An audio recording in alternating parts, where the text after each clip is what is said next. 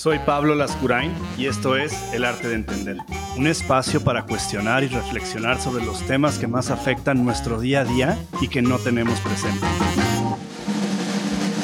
Hola, ¿qué tal? Bienvenidos al primer episodio del podcast El Arte de Entender, donde buscamos crear un espacio para atrevernos a ver las cosas de otra forma. Durante la vida, conforme nos vamos haciendo más viejos o más grandes o la palabra que les guste más, vamos asumiendo que aprendemos y que es un aprendizaje incremental, ¿no? Que ese aprendizaje va haciéndonos por causa y efecto cada vez más sabios, pero en realidad es complejo porque no siempre tenemos el mismo contexto, no siempre somos la misma persona, no siempre nos identificamos bajo las mismas condiciones y entonces puede ser que lo que aprendimos de algo hoy ya no sea suficiente o hoy no sea aplicable a la situación que tenemos. Este podcast también es un poco distinto porque es un podcast que se graba en una sola toma, no tenemos cortes, no tenemos ediciones. Dan cuenta durante este episodio probablemente y los que siguen que hay situaciones en las que repito algo o, o me tomo pequeñas pausas entre una reflexión y otra, pero creo que eso también va a ayudar a que se den cuenta que es una sola reflexión y un solo tren de pensamiento y en ese tren de pensamiento, bueno, en la vida real pasa, ¿no? nos comemos alguna palabra, pronunciamos algo de una forma extraña o incorrecta, repetimos algo y en ese sentido, bueno, les pido su paciencia y les pido que, que se enfoquen más en el contenido y el valor del mismo que en el vehículo para darlo. No me asumo como experto de, de nada, no me asumo como ni siquiera una persona que tenga el don de la palabra, pero creo que sí tengo la facilidad de comunicar ideas profundas y complejas, tratando de hacerlas más simples y, más digeribles. ¿Para qué? Para poderlas llevar a la práctica, ¿no? Entonces, espero que les interese profundizar en estos temas. Lo único que yo les pido es que vengan con una mente súper abierta, que entiendan que ser vulnerables es muy poderoso, pero sobre todo es muy poderoso cuando somos vulnerables hacia nosotros mismos, asumiendo que no tenemos todas las herramientas, que no tenemos todas las respuestas y que sobre todo esas respuestas que sí tenemos pueden cambiar y esas creencias que ya tenemos inculcadas también pueden cambiar. Entonces, durante este podcast vamos a hablar de cómo se, cómo se puede retar al status quo, cómo se puede cuestionar nuestro propio sistema de creencias, de valores, de ideologías, cómo salir un poco de ese mindset en donde asumimos que lo que pensamos y lo que creemos y cómo actuamos es un tema ya de evolución, cuando no necesariamente es así, cuando incluso si sí lo es, no siempre es un proceso positivo. Pensemos en estos ejemplos en donde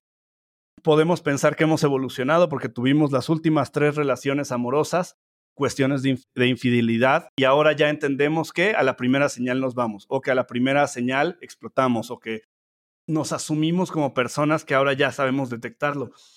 Y eso no necesariamente es una evolución, eso más bien parecería que es un mecanismo de defensa ante algo y entonces ahí nos metemos a, cuestionar por qué nos convertimos en una persona que hace esas cosas, por qué las aceptamos sin profundizarlas muchas veces y sobre todo eh, lo que nos lleva al, punto principal del podcast, como desde una parte noble, y amorosa, también poder entrever si podemos resolver o enfrentar una situación con un mecanismo o con una herramienta más positiva y menos reactiva hacia lo que va sucediendo, ¿no?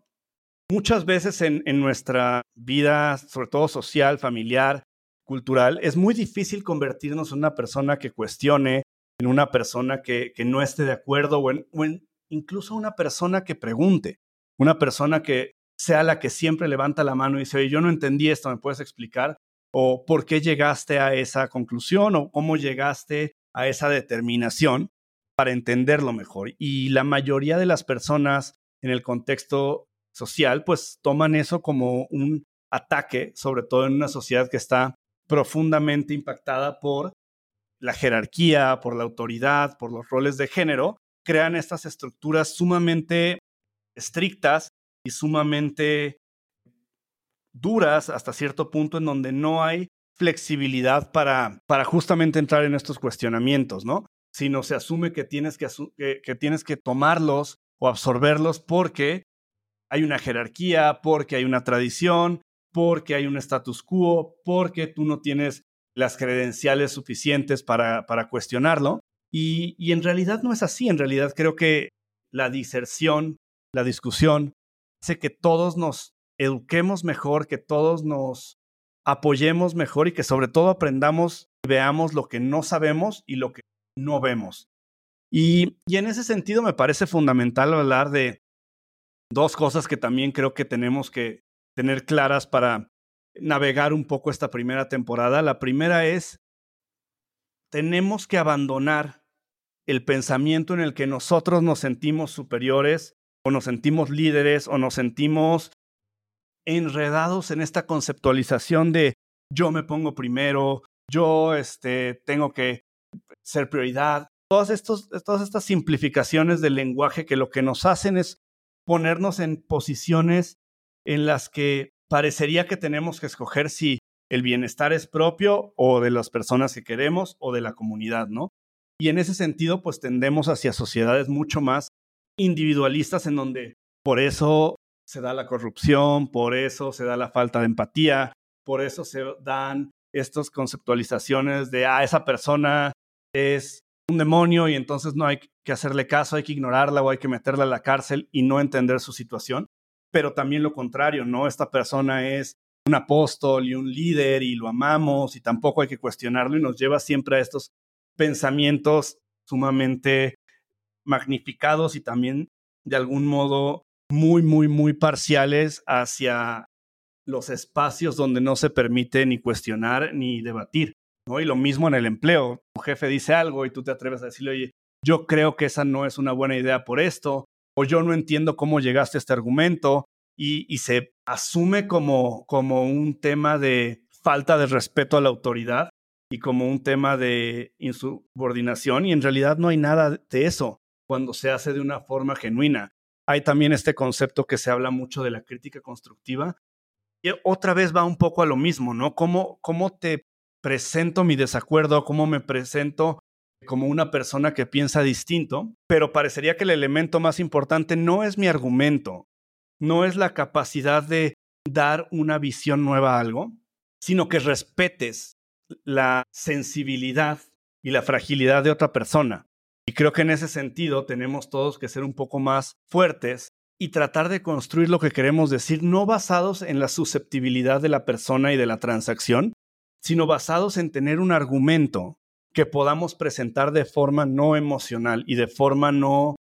autoritaria o, sin incluir en eso un juicio de valor. De tal forma que yo puedo decir como una crítica sin poner estos, estas conceptualizaciones de constructiva o no constructiva, sino una crítica hacia una persona con la que trabajo o que trabaja para mí y decirle, oye, fíjate que no tengo muy claro por qué cuando quedas en entregar algo en cierto día o en cierto horario no lo cumples. y entonces esta persona podrá decir, bueno, pero ¿a qué te refieres? Y entonces podrás pasar de la emocionalidad de la transacción a un tema de argumentación, decir, oye, mira, que las últimas cinco veces que hemos quedado en que me mandes esto el jueves, pues lo mandas hasta el martes de la siguiente semana. Y, y más allá, es interesante porque más allá de si es crítica o no es crítica, no nos metemos al tema necesariamente de la crítica personal al individuo, sino nos enfocamos en resolver un asunto transaccional, como son la mayoría de los temas en el ámbito profesional, ¿no? Y en ese sentido, bueno, ahí tenemos también que entender nuestra humildad como esta, como esta parte o este componente que nos hace a nosotros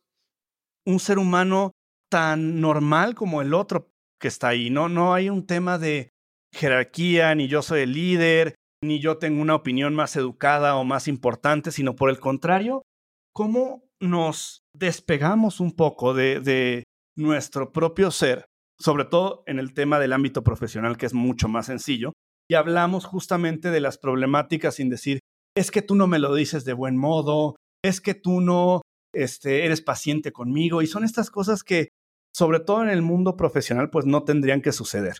Y tendríamos que estar mucho más abiertos a escuchar cuando alguien nos dice, oye, yo no entiendo o, oye, me está afectando que hagas esto de esta forma o que hagas esto de esta otra forma, sin calificativos emocionales, sino con cuestiones como esto no estuvo a tiempo, esto no se comunicó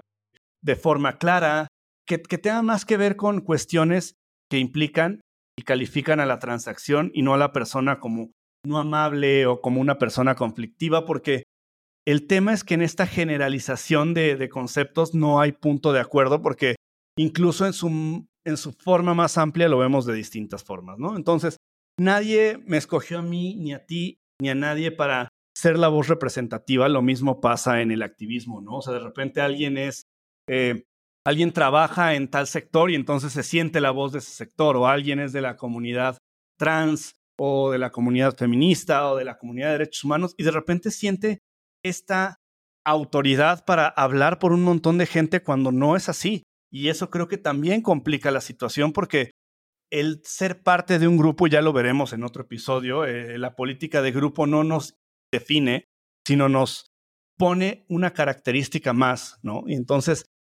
nadie tiene por qué estar al pendiente de nuestras opiniones y nadie tiene por qué estar al pendiente de nuestras fragilidades, sino por el contrario. Estas fragilidades son tema propio y tema de nuestros propios procesos y nuestras propias evoluciones. Y entonces lo que tenemos que pensar, y es lo que vamos a estar viendo a lo largo de este episodio, es cómo logramos darle una mejor contextualización y un mejor significado a cuestiones que se han vuelto hasta cierto punto ridículas como la responsabilidad afectiva, la inteligencia emocional, hasta cuestiones mucho más absurdas, ¿no? Que tienen que ver con si estás vibrando o no y todo esto. Y, de ahí entran como estas cuestiones muy, eh, muy sencillas de complacer a las audiencias, como el que tu responsabilidad en realidad puedas dejársela al universo, en, que tus acciones y tus eh, conductas pues sean de algún modo problema de alguien más porque tú te pones en principio y en prioridad a ti mismo y porque primero te cuidas a ti. Entonces, si a alguien no le parece, y, y es bien interesante porque por un lado está toda esta conceptualización de me pongo primero yo, en donde parecería que, que deberíamos ser seres individuales y seres, pues, eh, profundamente enfocados en nuestra realidad sin que nos importen los de los demás. Y por otro lado, traemos a la mesa también esta serie de cuestiones como, oye, responsabilidad afectiva, donde sí quiero que los demás, en, el, en, el, en la definición popular, quiero que los demás se hagan cargo de lo que yo espero y de lo que yo siento. Y traemos temas como, bueno, las expectativas, las relaciones personales, la popularidad, eh, las emociones, que vamos a ir viendo todos a través de, esta primera temporada, ¿no? ¿Qué implica una simplificación? ¿Qué implica la superioridad moral? Eh, ¿Qué implica, no sé, vivir una vida congruente, crear argumentos, durante toda esta primera temporada vamos a lograr entender pues esta, esta coyuntura, ¿no? Entre cómo logramos darnos gran valor y gran significado y que por otro carril, no por el mismo, sino por otro carril absolutamente paralelo, puedan también entrar las personas que queremos, sus emociones, sus sentimientos, la forma en la que interactuamos y la forma en la que conectamos, ¿no? Entonces, aprendamos cuestionarnos, aprendamos a ser más conscientes. Me hace muy feliz tener esta primera temporada del arte de entender con todos ustedes. Espero que les guste. Eh, una parte fundamental del podcast va a ser su participación. Entonces, si están en desacuerdo, si les parece que una idea no fue clara, si les parece que encuentran algún error, una contradicción, lo que sea que quieran comentarme, no hay una regla de que sea constructivo o no. Me da igual, creo que la gente siempre va a tener una postura que, aunque sea contraria o aunque sea de crítica fuerte, va a enriquecer el ejercicio de, tener un podcast en donde lo que buscamos es cuestionarnos a nosotros mismos. Y, yo me gusta pensar que soy una persona que está abierta a cuestionarse a sí mismo, desde una óptica en la que no hay este rencor y no hay sentimiento de que me quieran atacar o me quieran este, criticar, sino más bien hay esta parte en la que hay una mesa neutral en donde este espacio quiere que todos pongan sus ideas, sus posturas, sus creencias y que entre todos tratemos de ver las cosas desde un cristal distinto. Gracias por acompañarme en este episodio y como siempre si tienes alguna pregunta o algún comentario solo tienes que entrar a pablolascurain.com diagonal pregunta y me encantará saber qué estás pensando.